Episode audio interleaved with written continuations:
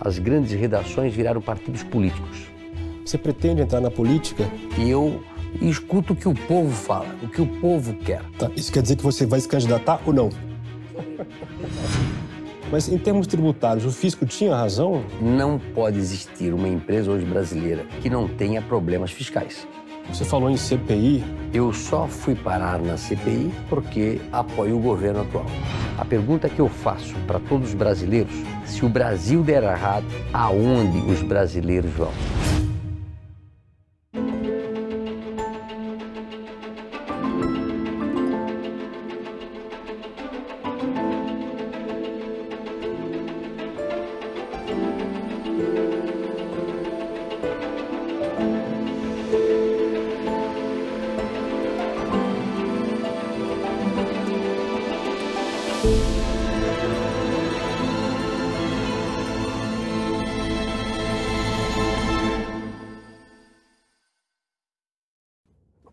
Seja bem-vindo ao Contraponto. Eu sou Bruno Magalhães e tenho aqui comigo hoje o empresário mais conhecido e mais alegre de Santa Catarina. Além de ser um dos homens mais ricos do país, com fortuna avaliada pela Forbes em algo em torno de 20 bilhões de reais, Luciano Hang iniciou há alguns anos, em verde e amarelo, uma intensa atuação nas redes sociais, atuação que com frequência o coloca em confusões e disputas com dois dos três poderes da República e, além disso, o tornou nacionalmente conhecido como o velho da van. Luciano, seja bem-vindo. Obrigado, obrigado pelo convite. Queria começar falando da Avan. A sua empresa, de 2002 a 2016, ela subiu de cinco lojas, se não me engano, para 95. Hoje está com cerca de 170 e você quer chegar a 200 em pouco tempo. Queria entender como é que é o processo de decisão na Avan. Você é o cara e a cara da Avan, né? Nas decisões que você foi tomando ao longo desse tempo, isso sai da sua cabeça ou você tem conselheiros fiéis ao longo desse tempo todo? Olha, a Avan durante muito tempo ficou em Santa Catarina, crescendo é, numa única loja. E a partir de 2002 nós aumentamos a velocidade. Quando nós é, acertamos a massa do bolo, né? Nós na região nós comemos cuca, somos alemães lá, então lá tem um doce chamado cuca. Então acertou a massa, acertou o modelo, a gente começou a implantar pelo país. Mas na realidade a Van faz parte de uma empresa que tem uma grande equipe e hoje são 22 mil colaboradores. E eu sempre digo, eu sou apenas um desses 22 mil colaboradores. É uma orquestra, sou o que toca essa orquestra, com ótimos músicos, cada um sabendo o que fazer, tomamos as decisões, corremos atrás e crescemos é, realmente muito forte. De 2009, começou aquela crise de 2008 do Lehman Brothers, nós tínhamos oito lojas, e 2015 já estávamos com 75 lojas, crescemos 50% ao ano de 2009 a 2015. Veio a crise aí da Dilma, né, do PT, é, a crise de 2015, 2016 foi uma crise enorme no Brasil. A gente deu uma seguradinha e voltou a crescer 40%, 50%. 2017, 18, 19, 20 veio pandemia aí, né? Agora 2021, mas nós continuamos crescendo. Ano passado a gente cresceu é, 25%. Estamos crescendo agora 2022 mais 25%. Então a Van não para de abrir lojas, acreditar no país. O país é enorme, né? são 214 milhões de habitantes, 5.500 cidades, e a Van vai chegar nesse 2022, que era para fazer as, as 200 lojas, nós não vamos alcançar devido aos dois anos de pandemia. E vamos deixar talvez para 2023 e 2024, dependendo muito das eleições. Tá, mas a sua empresa ela tem uma característica interessante que é basicamente a empresa de uma pessoa. Isso. Né? Isso. Ou seja, a, a minha dúvida é essa: é de onde você vai tirando inspiração para decidir o que fazer em cada passo? É, eu acho que nós, é, desde o princípio, é, temos um sócio. Do, abriu em 1986 com um sócio. É, a Van vem do nome de Hang, que sou eu, e Van de Vanderlei. O Vanderlei ficou comigo cinco anos. E a partir do momento que nós nos separamos, a gente trilhou um caminho. Nós éramos uma loja de atacado que vendia tecidos. Depois fomos para o varejo, que vendia tecidos.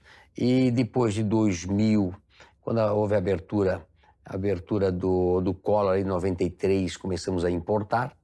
e a partir do ano 2000 nós viramos uma loja de departamentos. É, e aí fomos para a China, fomos para o mundo todo, começamos a trazer. Eu acho que o modelo da Van é um modelo único no Brasil e no mundo. É uma loja que vende não alimentício, vendemos alimentício na Páscoa e temos alimentício, mas não tão forte. Mas quando chega é, numa área, são áreas grandes de estacionamentos, áreas grandes de lojas. Nós temos lojas de 20, 30 mil metros quadrados e percorremos o interior do país, temos um modelo e a partir do momento que nós vimos que esse modelo deu certo, é replicar. Né? É como se fosse uma, uma forma da Coca-Cola. Né? É uma forma que deu certo, que conseguiu fazer sucesso no país.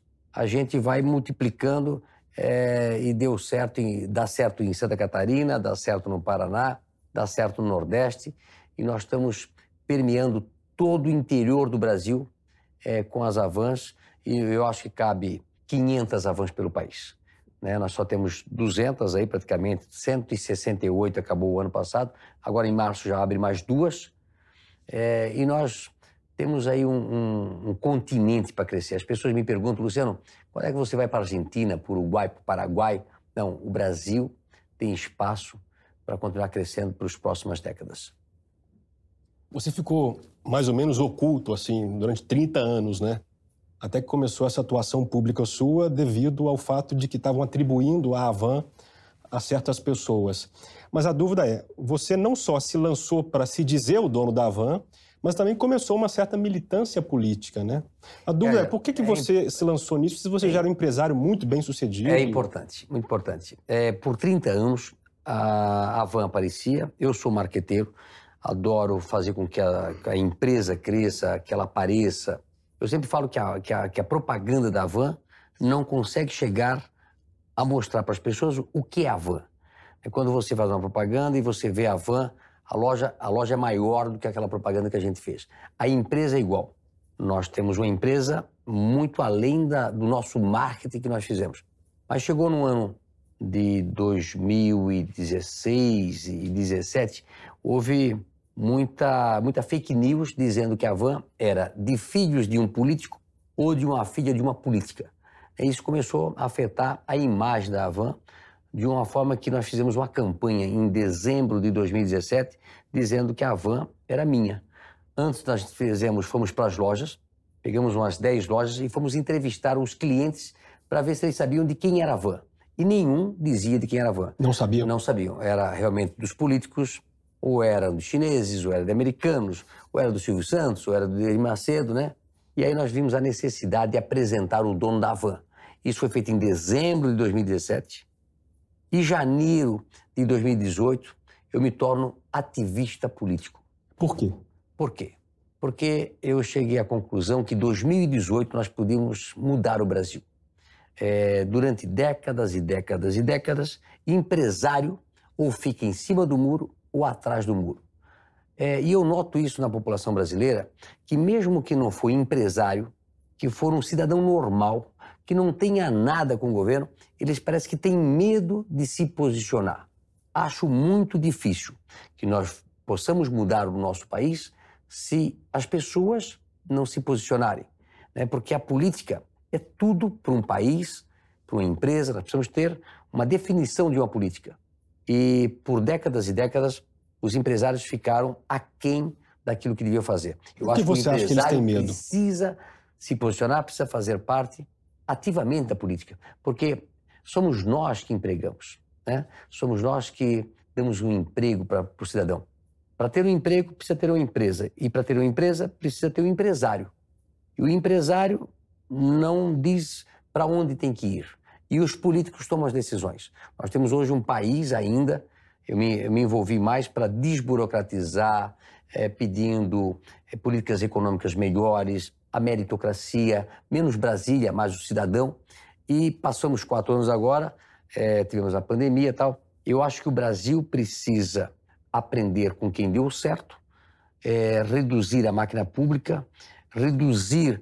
Eu, por mim, venderia todas as estatais, né? privatizava tudo, reduzia os impostos que nós temos um país que é um continente, tem uma, a sexta população do mundo. Nós podemos ter aqui as fábricas para vender para os brasileiros para exportação. E nós não conseguimos fazer isso porque a carga tributária é muito alta.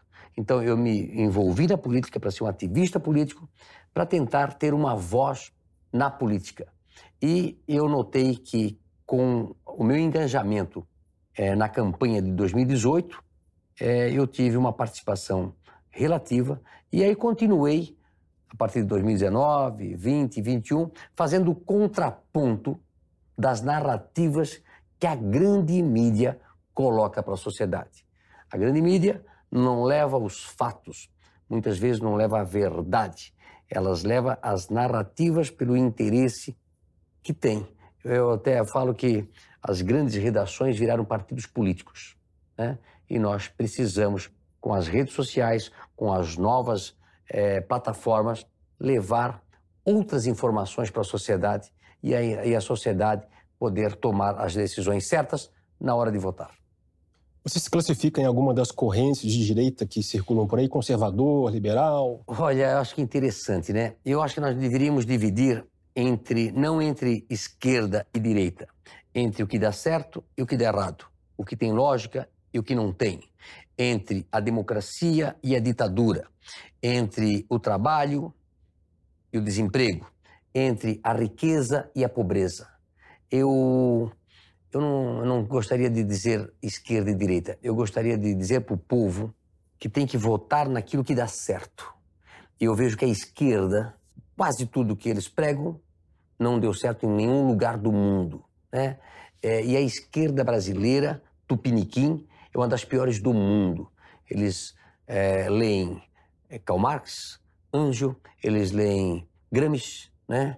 e que acabaram com países aqui na América Latina. Você diz que você representa o sonho de milhões de brasileiros que querem mudança. Você disse isso em algum programa é, recente. Você pretende entrar na política? Olha, partidária? Eu, eu, eu sou muito popular, né? É uma coisa é ser popular, outra coisa é ser populista. Populista é aquele político que fala o que o povo quer ouvir, mesmo sendo errado. Eu sou popular, então eu nasci é, filho de operários, operário fui, meus avós operários, e eu me dou muito bem nas calçadas, nas ruas, nas lojas, visito e escuto o que o povo fala, o que o povo quer. O povo brasileiro não quer nada de graça. Ele não quer bolsa disso, bolsa daquilo. Ele quer ter oportunidade de um bom emprego, mostrar que sabe trabalhar, quer trabalhar. O povo brasileiro é trabalhador, né? E as pessoas querem oportunidade.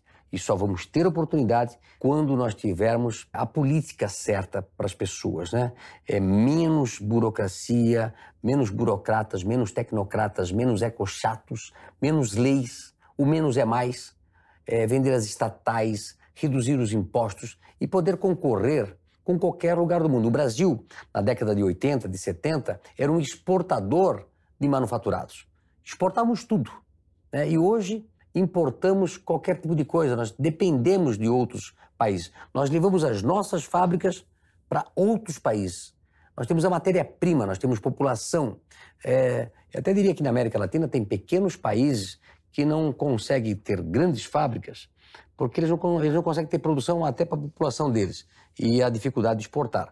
O Brasil, se nós fizermos as reformas que nós precisamos fazer, né, baixar a carga tributária, nós vamos fabricar para o nosso povo e vender para todo mundo. Tá. Isso quer dizer que você vai se candidatar ou não? Não, sobre a candidatura é, é, algo que surgiu aí é, no final do ano passado. Jamais pensei em me candidatar, continuar como ativista político, mas é, a, minha ida para a CPI, né, e depois uma pesquisa que soltaram em Santa Catarina, a, é, acendeu no meu estado a possibilidade é, do Luciano ser senador. Né? Então saiu uma pesquisa, me colocando em primeiro lugar, e a população começou a falar no assunto. Aí, da minha para a CPI, eu vi que realmente nós estamos muito mal representados. Mas essa decisão é uma decisão difícil, né? É uma decisão porque a Van ainda é uma empresa ainda da primeira geração, está entrando a segunda geração, que são meus filhos, e aí vai ser uma decisão familiar é uma decisão da empresa e uma decisão difícil para mim tomar. Mas tenho tempo até abril, né, para tomar a decisão de entrar num partido político, porque aqui, lamentavelmente, no Brasil, eu preciso de um partido político para me candidatar, não pode ter ainda candidatura própria, né?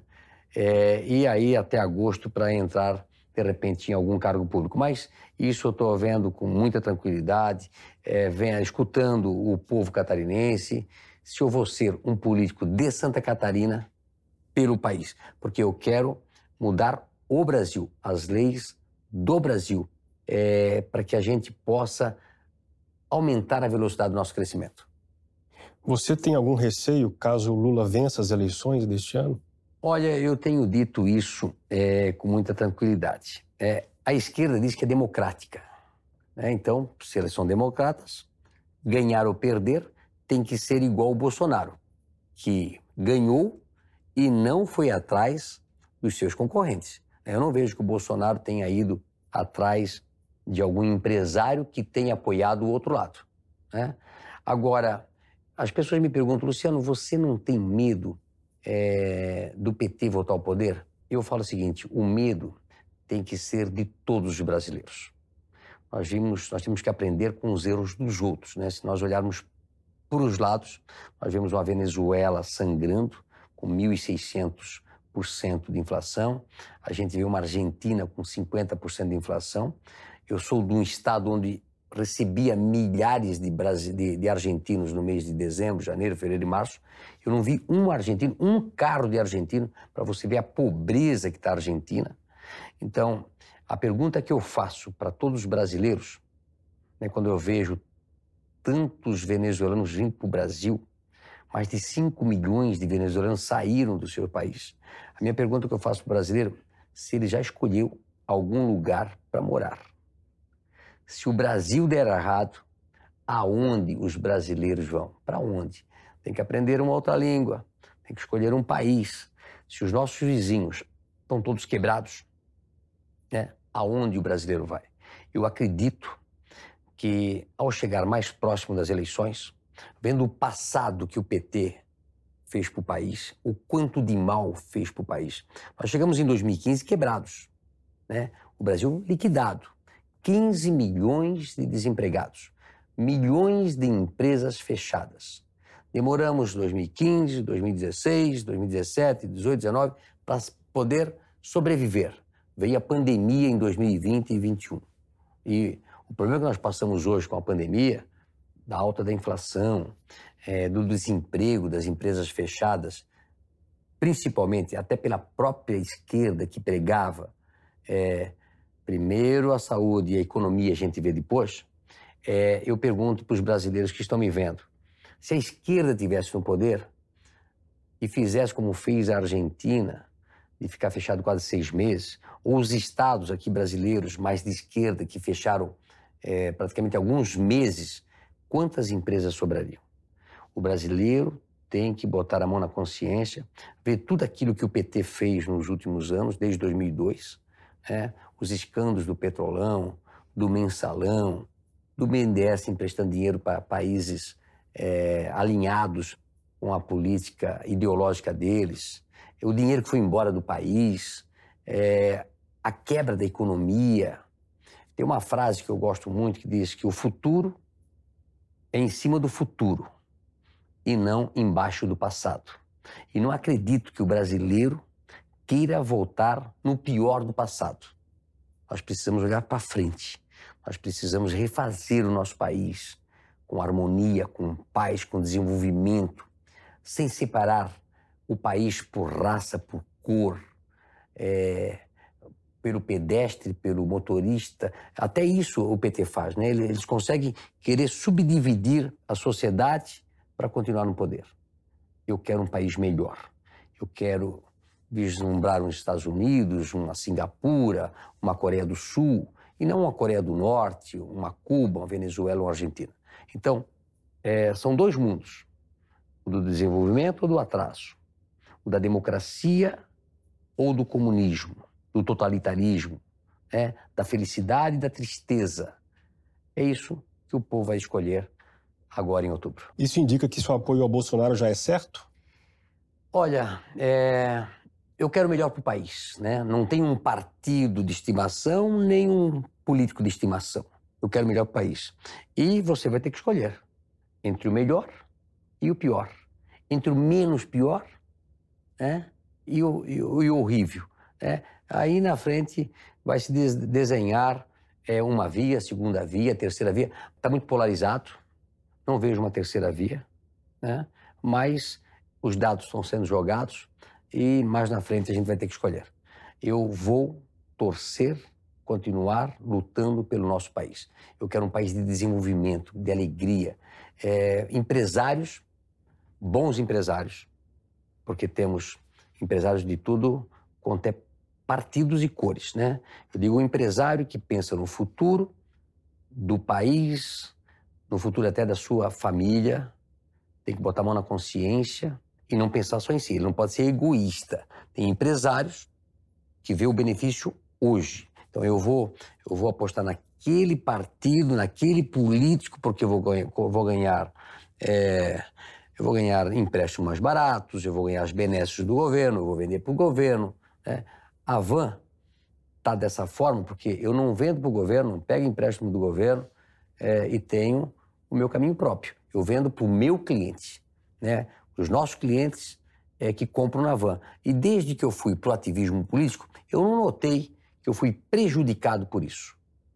Então, eu continuo lutando pelo nosso país, acreditando que o Brasil pode ser um dos cinco maiores países do mundo e distribuindo essa riqueza para toda a população. Luciano, a Avan financia alguns projetos e clubes de futebol, inclusive, patrocina. A direita se ressente, de algum modo, de que você financia pouco é, os projetos culturais e políticos da direita. Tem alguma razão para você Olha, você não nota, ajudar mais? É, você nota que nos inquéritos aí das fake news, é, eles disseram até que eu ajudava o Alan dos Santos os simples fatos de que se eu patrocinasse o Alan dos Santos, eu estaria incorrendo como sendo um patrocinador de fake news. Ou seja, eu posso patrocinar qualquer canal é, antigo, da grande mídia, que fabrica fake news, que eu não estou incorrendo em nenhum delito. Agora, eu não posso patrocinar alguém né, como Alan dos Santos, porque eu estaria fabricando fake news. Então, nós tomamos muito cuidado com isso, para que a gente não possa ser é, maltratado para as pessoas que têm um lado. Então, a Van tem um departamento de marketing, analisa o marketing da empresa da melhor maneira para a empresa e para os seus clientes. Né? Para ter ideia, nós não patrocinamos o canal é, do Alan dos Santos, né? mas o simples fato de alguém dizer, pô, procura o Luciano, de repente ele pode nos ajudar. É, o que não seria crime de ajudar o Alan dos Santos. Mas eu já fui colocado no inquérito de fake news. Mas nesse caso você fez o quê? Porque tem uma, parece que tem um ok dele. Ah, o Luciano vai ajudar. O que, que você fez nesse caso? Nada, nada. Foi uma conversa entre o Alan dos Santos e eu acho que foi o Eduardo Bolsonaro, o Flávio Bolsonaro, que disse, ó, procura o Luciano, de repente ele pode dar um patrocínio para o teu canal, que é normal, né? E aí alguém pegou, acho que estava dentro do, de um desses celulares, mas nós não demos. Ele deve ter entrado em contato comigo. Eu passo para o nosso marketing, o mar, nosso marketing analisa a proposta, se tem interesse ou não interesse, não fizemos o patrocínio e acabou por ali, né? Mas o que eu acho é que o nosso país precisa aprender a aceitar o contraditório. Precisa aprender a aceitar o livre pensamento e a liberdade de expressão. Cada um pode falar o que pensa e o que quer. Agora, se você fizer algum crime, você é processado dentro do Código Civil ou do Código é, que, que, existe no Brasil, né, penal. Né? Aí tem injúria, difamação e tantas coisas assim.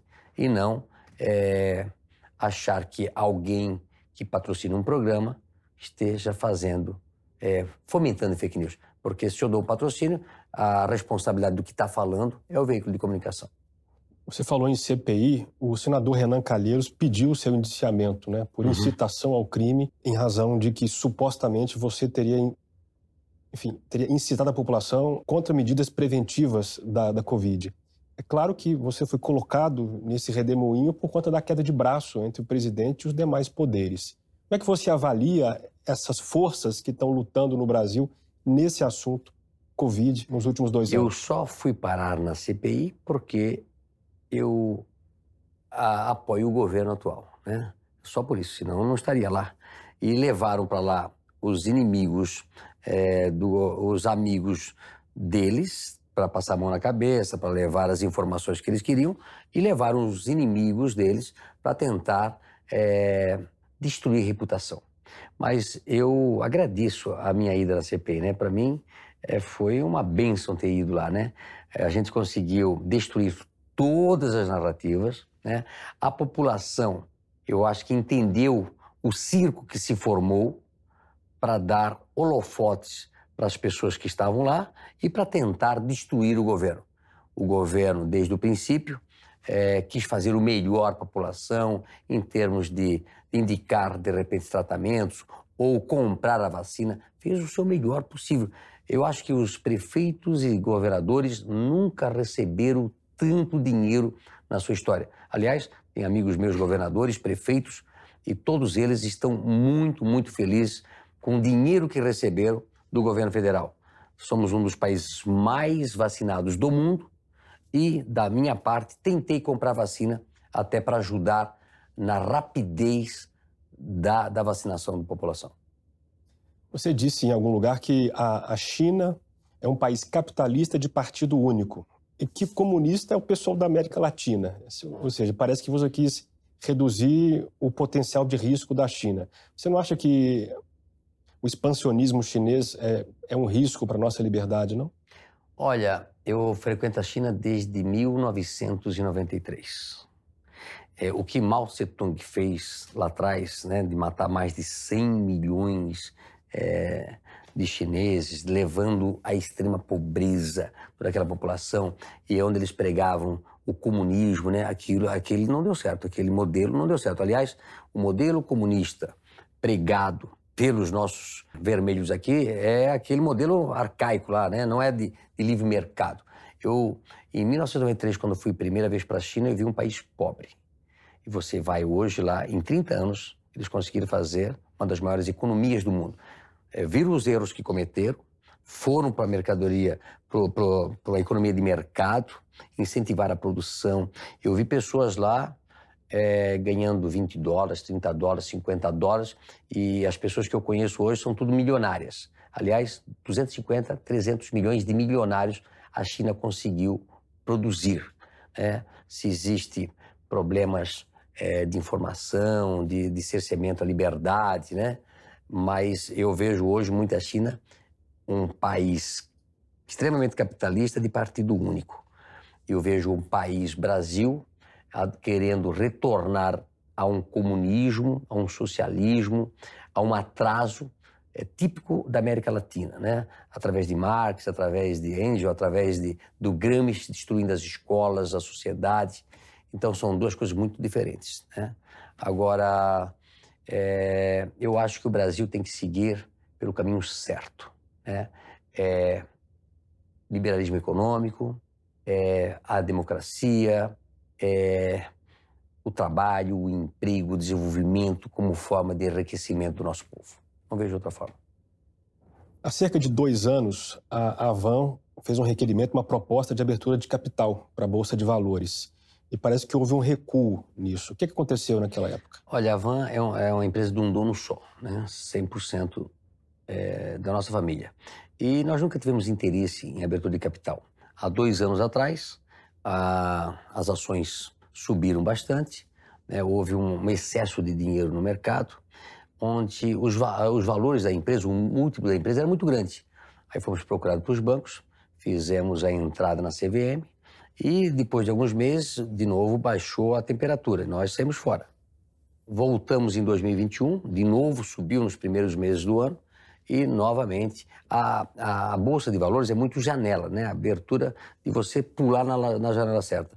E quando nós vimos agora em 2021 que voltou a cair, nós pulamos fora. Por quê?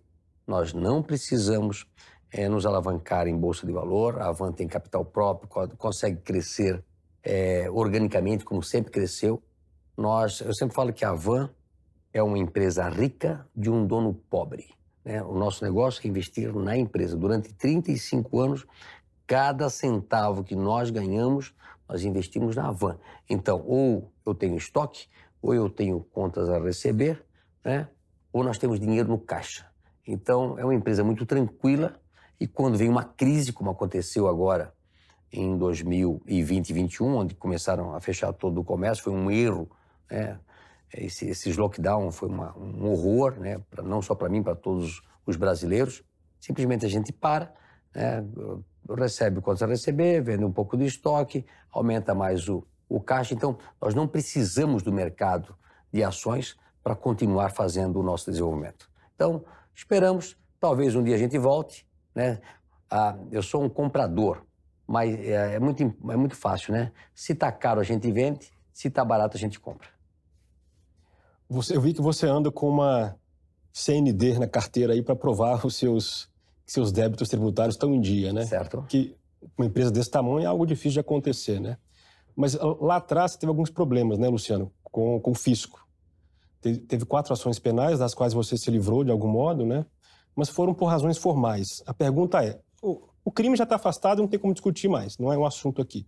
Mas em termos tributários, o fisco tinha razão em autuar naqueles ah, valores? Muito importante, né? Não pode existir uma empresa hoje brasileira que não tenha problemas fiscais. Claro. Né? A nossa, nossa legislação é um é uma coisa louca, né? O, a, nós o, vamos para um lado, bate de um cara.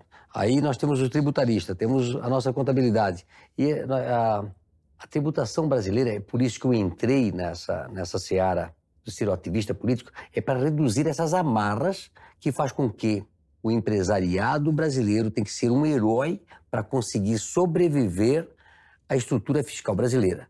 É, todos os dias é lei que aparece para você cumprir. Então, às vezes, você deixa de cumprir uma lei não porque você quer, pela falta de conhecimento. Muitas vezes você vai para uma Receita Federal, pede uma, uma, uma dica ou quer, quer saber de uma coisa, ah, nem a própria Receita às vezes sabe. Muitas vezes nós fomos multados é, por desconhecimento do auditor fiscal da legislação brasileira.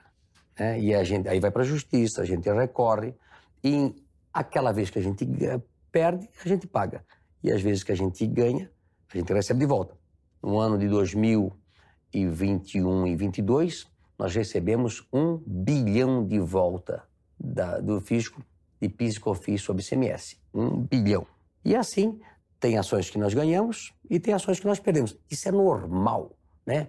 As ações penais que nós ganhamos, das quatro, uma foi, uma foi por inépcia da, da denúncia, ou seja, o que o, o procurador na época fez era tão ineficaz que era, era uma peça para jogar fora. O, a, a, o juiz disse: é, inépcia da denúncia é aquela peça que não serve para nada.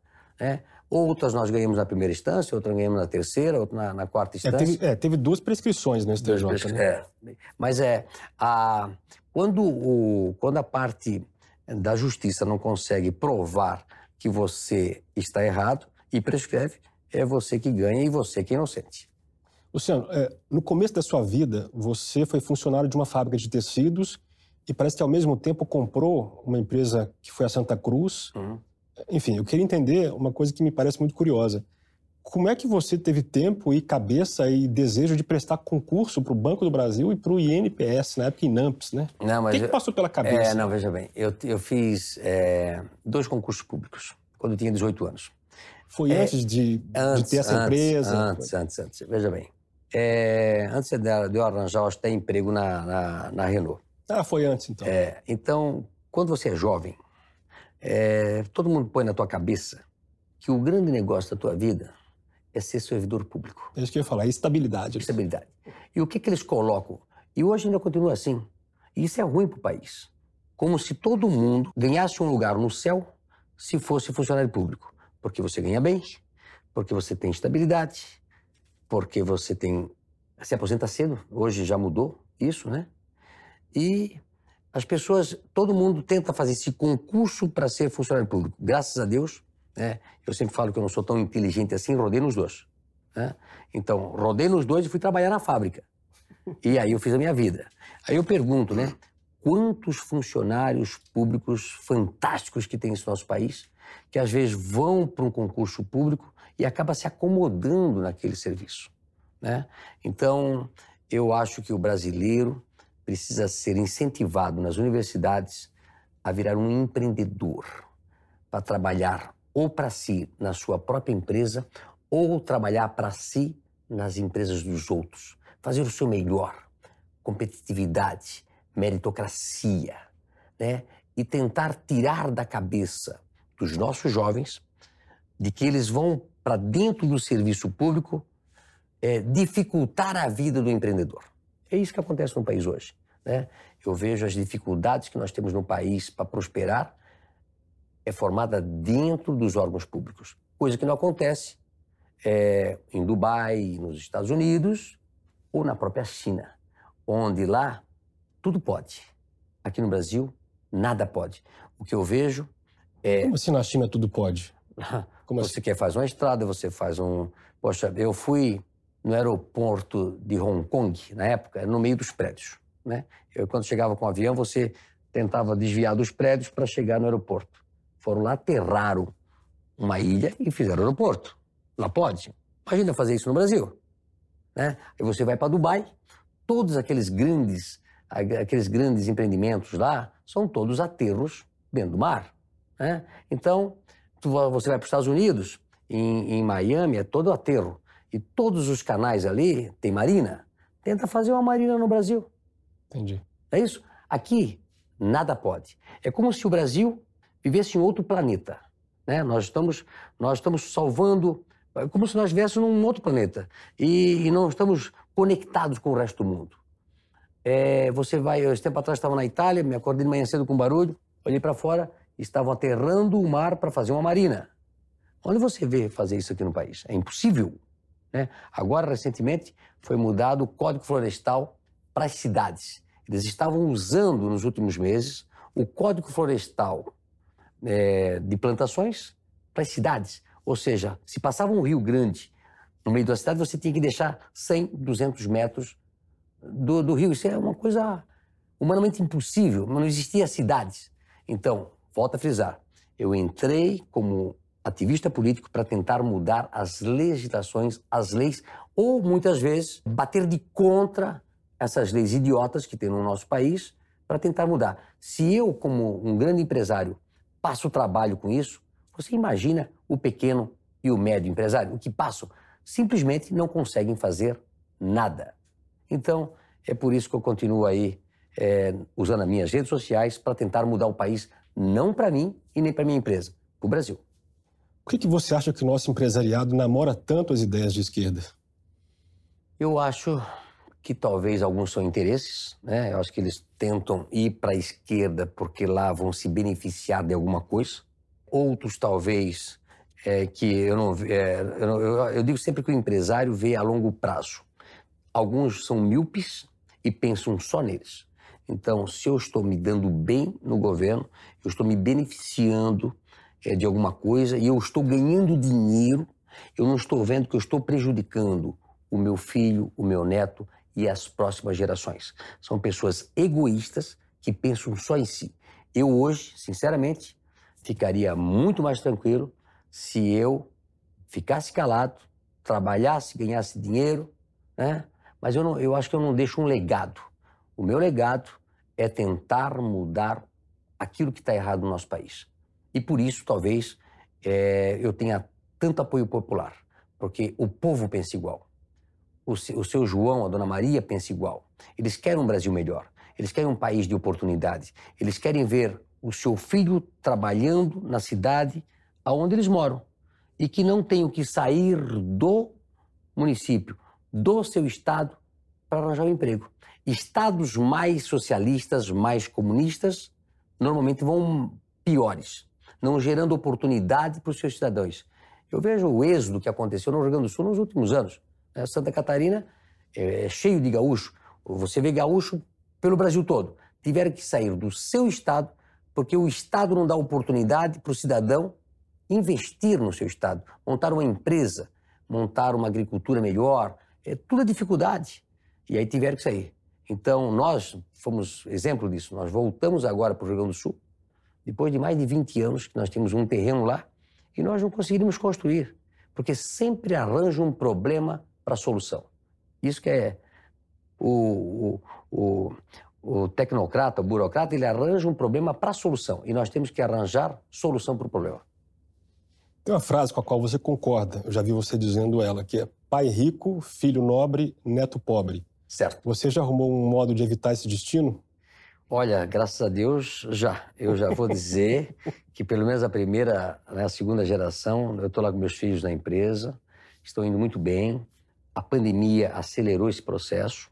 É, e também, não só a pandemia, mas também a, a ida para fazer o IPO, eles que, que capitanearam isso, fizeram muitas reuniões, estão muito. Eu estou com 59 anos, né, eu, eu, sempre digo, só vou parar quando Jesus me chamar.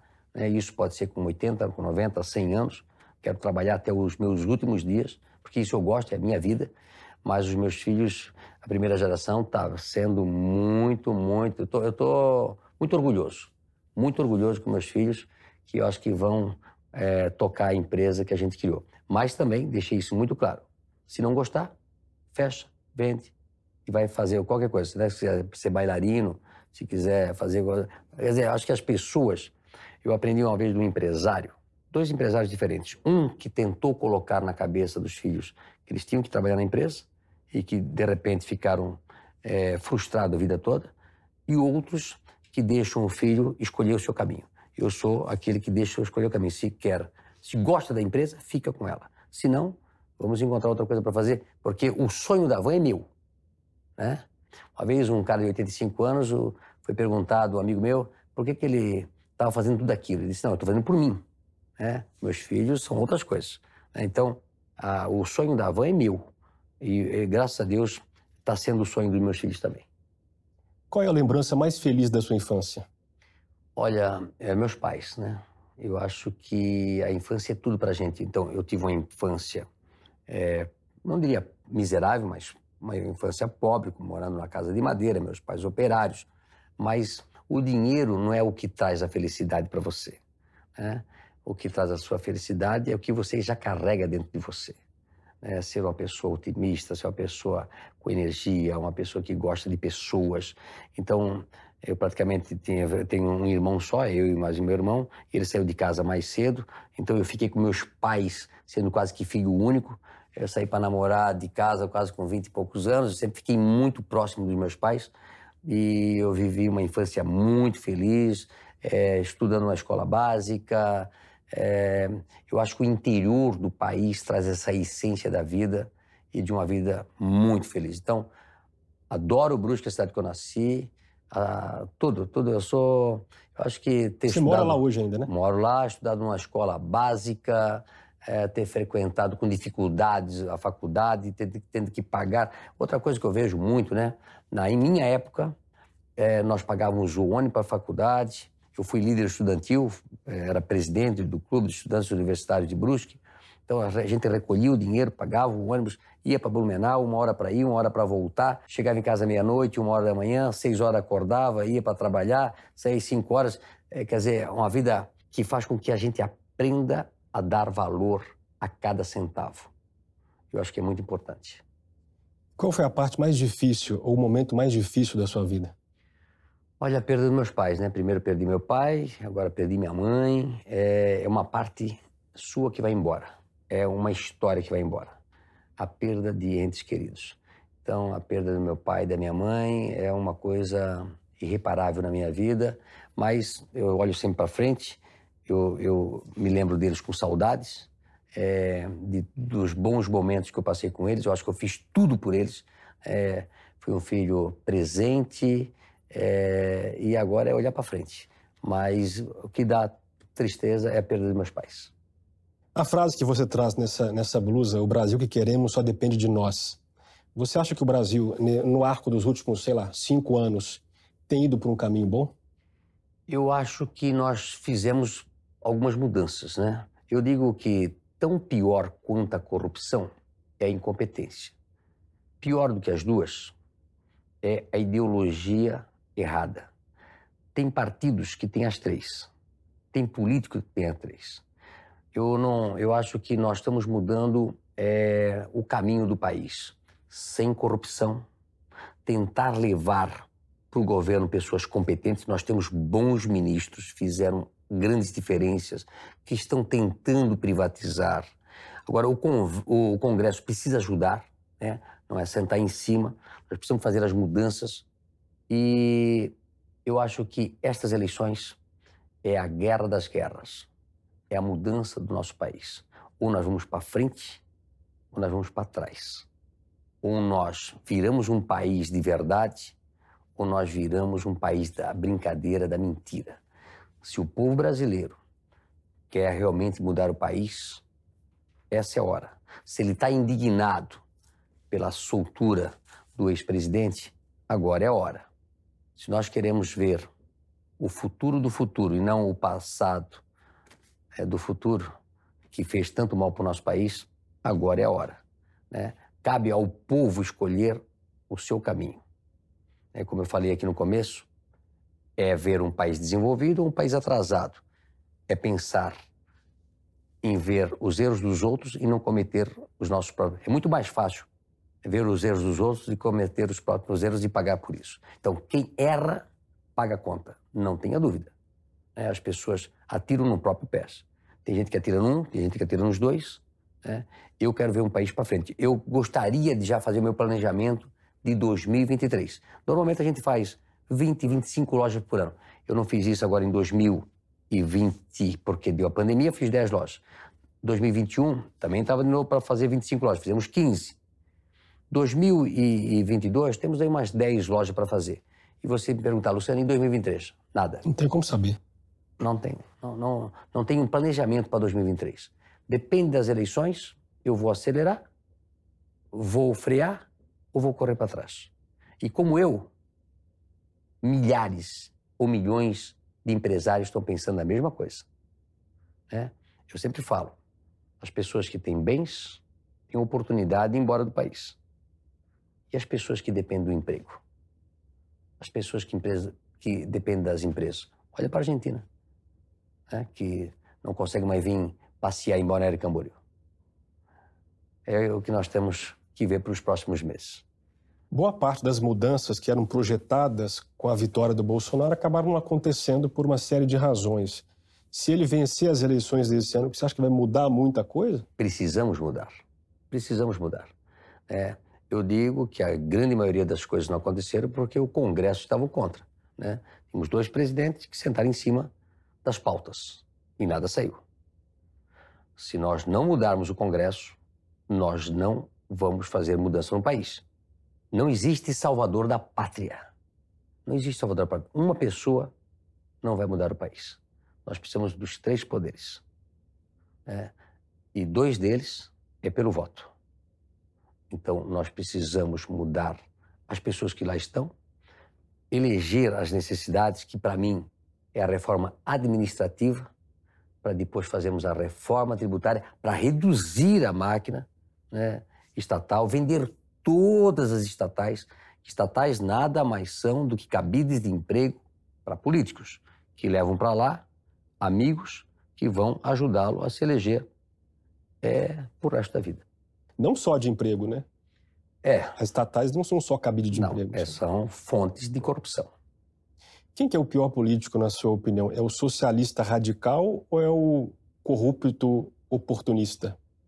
Eu acho que é os três, é o que eu te falei para ti. Quem, é o corrupto, é o terceiro? É o, é o corrupto, o incompetente e o idealista. Esse, esse é o pior que tem, né? Porque é, é durante muito tempo nós tivemos é, políticos corruptos, que ia para qualquer lado, mas não eram tão radicais ideológicos, né? É, não tem como dar certo uma ideologia errada. Eu sempre falo o seguinte: a, a filosofia monta a cultura. Aliás, a filosofia monta a ideologia. A ideologia monta a cultura e a cultura monta as metas. E aqui você tem o sucesso ou a derrota, ou a, o fracasso. Para você ter sucesso ou fracasso, depende da ideologia e da cultura. As pessoas dizem, mas, pô, Luciano, você tem uma empresa de 22 mil funcionários, esse ano vai faturar 15 bilhões de reais. E como é que você toca uma empresa dessa? Com equipe, com meritocracia. Né? Eu sou o regente de uma orquestra. Tenho bons músicos, né? dou a pauta das músicas, eles vão estudar e toca as melhores melodias. E aí, quando você tem a ideologia errada, sai tudo errado. Tá? O problema nosso está aqui. Está aqui e muito disso formado pelas universidades. Quando foi que você começou assim dispor com as ideias de esquerda? Não, eu ou, acho. Ou de outro modo, quando foi, que, quando foi que as suas lojas deixaram de ter o caixa número 13? É, muito boa. Eu sempre me dispus com a esquerda, porque é, quando eu passei, sair de Brusque para ir para outras cidades, onde eu via dificuldade para entrar numa cidade, porque lá os sindicatos ou um município tocado por um partido de esquerda era contra, ou trabalha no sábado, ou trabalha no domingo, ou trabalha no feriado, onde encontrava dificuldades para que a gente não pudesse abrir loja lá, foi o caso do Rio Grande do Sul de Porto Alegre, onde eu fiquei 22 anos para conseguir um alvará para abrir uma loja. Você sabe que é, o Rio Grande do Sul é o berço do PT.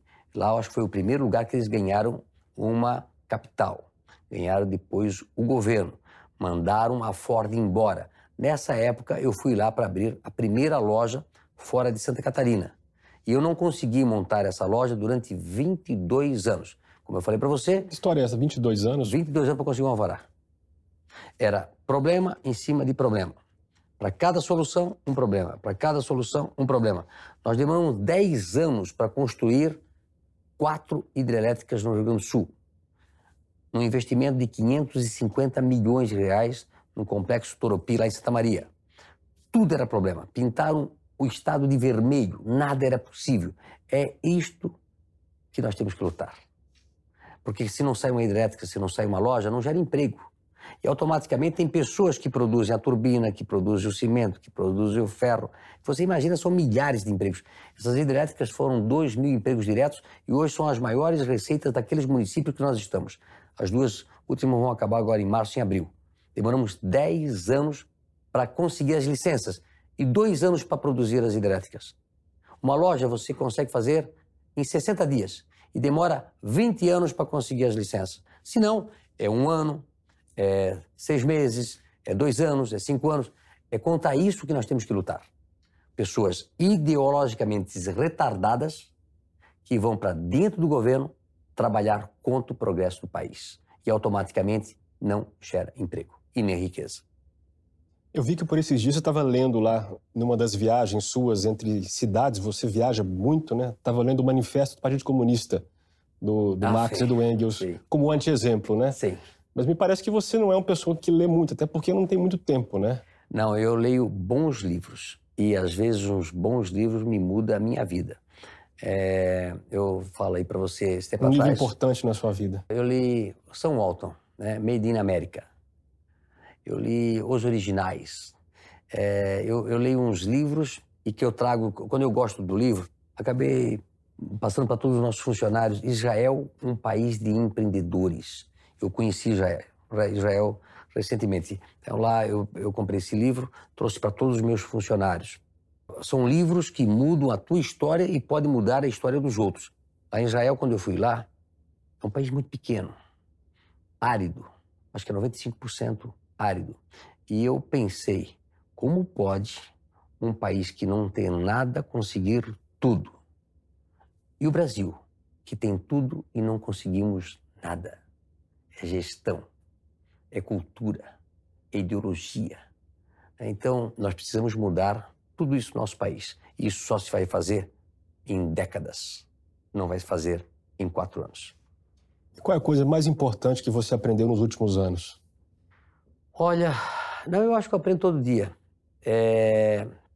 Eu sou uma pessoa de olhar para frente, não olhar o passado. Eu acho que nós precisamos continuar mudando sempre, inovando sempre. Eu acho que o segredo do sucesso da Van, ter chegado onde chegou, é inovação. É achar que amanhã eu vou fazer melhor que hoje. E depois da manhã eu vou fazer melhor que amanhã. Eu acho que o Brasil demora muito para fazer as reformas que precisam ser feitas. Tudo é muito demorado.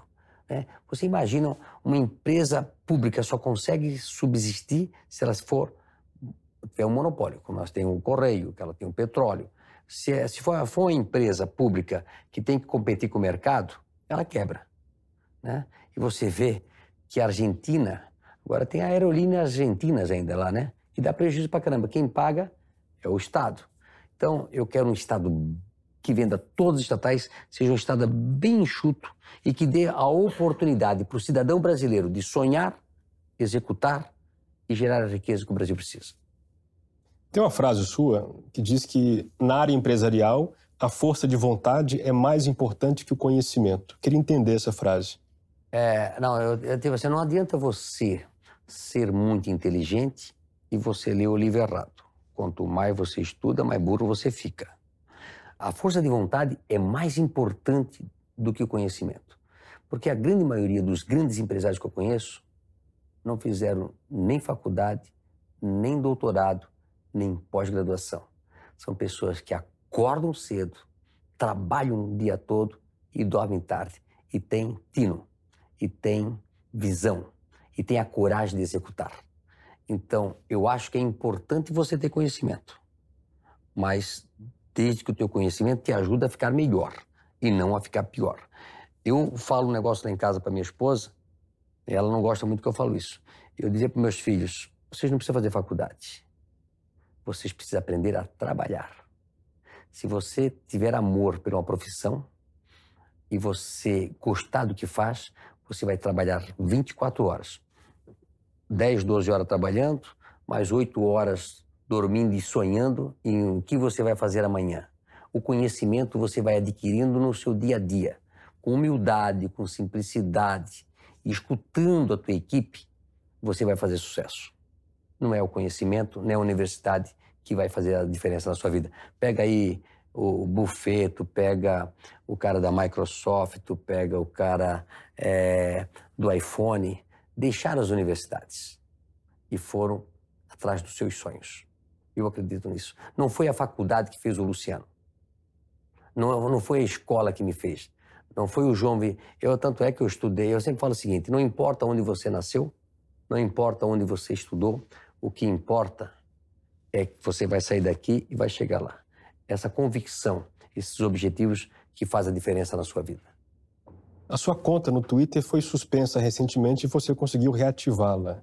Você foi informado da razão da suspensão? Não. E o que eles falaram não era realidade.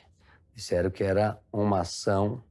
É... Uma ordem judicial? judicial. Não, não era, porque a ação que cortou meu Twitter número um foi aquela da fake news, que era uma outra conta. Né? E eu não fui é, proibido de abrir uma conta nova. Eu perdi naquele Twitter era 350, 360 mil é, seguidores. Eu, eu ainda não consegui reabilitar. Ah, você perdeu uma conta do Twitter, então conta teve que abrir uma segunda. A segunda. E perdi a conta do Facebook de 5,2 milhões de seguidores. Né? E até hoje eu não Perdeu. sei o motivo. Até hoje eu não sei o motivo. Não fiz fake news, não, não atentei contra é, o Supremo, é, Mas tem alguma é. suspeita de por que caíram essas... Não, é porque eu estou naquele inquérito da fake news. Né? Mas eu não fiz fake news. É, o que é fazer fake news? É, é, você ter liberdade de expressão. É de você falar o que você pensa. Isso, na nossa Constituição, você tem direito. E se você comete um erro, você é processado. Né? Calúnia, difamação, como a gente faz com as pessoas que falam coisas da gente que não é realidade. Né? E aí vai do juiz ver se eu tenho direito ou não de de, de, de requerer alguma reparação. É, e, no mesmo caso, já sofri ação também. Se eu falei alguma coisa que não condiz com a realidade, eu ganhei um processo e vou ter que reparar. Não é isso? Eu acho que isso é democracia. E dessa última vez a conta voltou naturalmente ou você teve que, que ir Não, nós uh, ficamos três dias fora. Né? Acho que foi quinta, sexta e sábado e voltou no domingo. Fiquei feliz. Né? Bom senso. É, Precisamos de um país onde as pessoas, todos os brasileiros, tenham a liberdade de falar. Eu sempre falo na nossa empresa que a parte de cima não pode coibir que os nossos colaboradores tenham o direito de falar e fazer o que querem. Eu só vou ter uma empresa do bem onde todas as pessoas falem aquilo que quiserem falar. Aliás, eu tinha uma pessoa que era um diretor de 72 anos que morreu de Covid e, e nós temos lá é, é duas redes, que é Encantar e é de soluções. Né? Então, a rede de soluções, Encantar, vai todos, a rede de soluções vai todos os nossos diretores, supervisores, líderes, e lá eles têm é, a obrigação de colocar tudo que eles pensam lá. E aí eu sempre falo, falava para esse diretor, você comenta qualquer coisa. Se você não entende de financeiro, mas fala de financeiro, fala de marketing, fala. É dessa forma que nós vamos mudar a nossa empresa. Quando todo mundo é coibido de falar, onde um diretor, um gerente, um líder coíbe as pessoas da base de falar, você não vai melhorar a sua empresa e automaticamente, com os anos, essa empresa vai para falência. Né? A, a liberdade é, de você pensar e falar o que quer que vai mudar o nosso país. Luciano, estamos caminhando para o final. Quem é Deus? Deus é alguém supremo, onde ele nos dá a fé e o caminho para a nossa vida. As pessoas precisam de esperança, precisam acreditar em alguma coisa. As pessoas que têm. Eu, eu noto muito isso. Hoje eu ainda abracei alguém e a hora que eu vi essa pessoa, eu sabia que ela era de uma religião. Ou pela forma de vestir, ou pela forma de se portar, ou pelo cabelo dela. Eu abracei ela e disse para ela: é, Você é religiosa? Eu disse, é, ela disse: Eu sou. E essas pessoas elas são mais tranquilas. Essas pessoas na nossa empresa elas agem diferente. E às vezes tem religiões onde você nota o teu colaborador que ele é daquela religião porque ele se porta diferente. De algum modo. É impressionante. Então, não adianta nós termos um país rico onde a cultura é do mal. Eu já visitei países ricos onde eu não gostei de estar porque estava uma bagunça muito grande. Eu, quer, eu gostaria de ter um país rico onde as pessoas procurassem a paz. Esses países onde tem religiões fortes, é, tem menos criminalidade. As pessoas vivem mais em harmonia, mais na paz. E nós precisamos ter essa paz. O dinheiro não é tudo na vida da gente. Então, ter fé, esperança e Deus no coração faz a diferença na vida das pessoas. E para terminar, eu queria saber alguém com quem você já brigou publicamente ou de quem discorda que você gostaria de chamar para o seu lado ou pelo menos conversar. Olha, é, eu gostaria de conversar com todos é, aqueles que eu já briguei. É, mas temos que sentar e, e sem agressões, né? Acho que eu, eu, tenho, eu tenho falado o seguinte: eu sou concorrente de ideias, mas não inimigo pessoal. Quando eu fui para a CPI. Dá o um nome de uma pessoa. não, eu, eu, eu, eu, vou, eu vou até chegar lá. Vamos lá. É, quando eu fui para a CPI, alguns daqueles ali eu já tinha brigado publicamente nas minhas redes sociais. E um deles que eu abracei, ele disse: pô, a gente já brigou na rede social. Eu disse: esse abraço prova que a gente possa ser amigos. Que nós não precisamos ser inimigos. Nós somos concorrentes em ideias, mas não precisamos ser inimigos pessoais. E até falo para as pessoas que estão me vendo, que não compactuam com aquilo que eu falo, é, continue pensando diferente. Não precisa pensar que nem eu. Eu não vou exigir que você pense que nem, que nem mim. Agora, você tem que ver quem dá certo e quem dá errado na vida.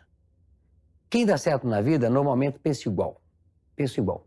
As pessoas que fazem sucesso pensam igual. E as pessoas que não fazem também. Será que você não tem que mudar o pensamento? A tua forma de pensar, a tua ideologia, a tua cultura? Né? Minha mãe sempre pensou em emagrecer. Né? É, ela era baixinha, então ela sempre falava para mim: Luciano, eu vou engordar. Luciano, a vida toda ela foi.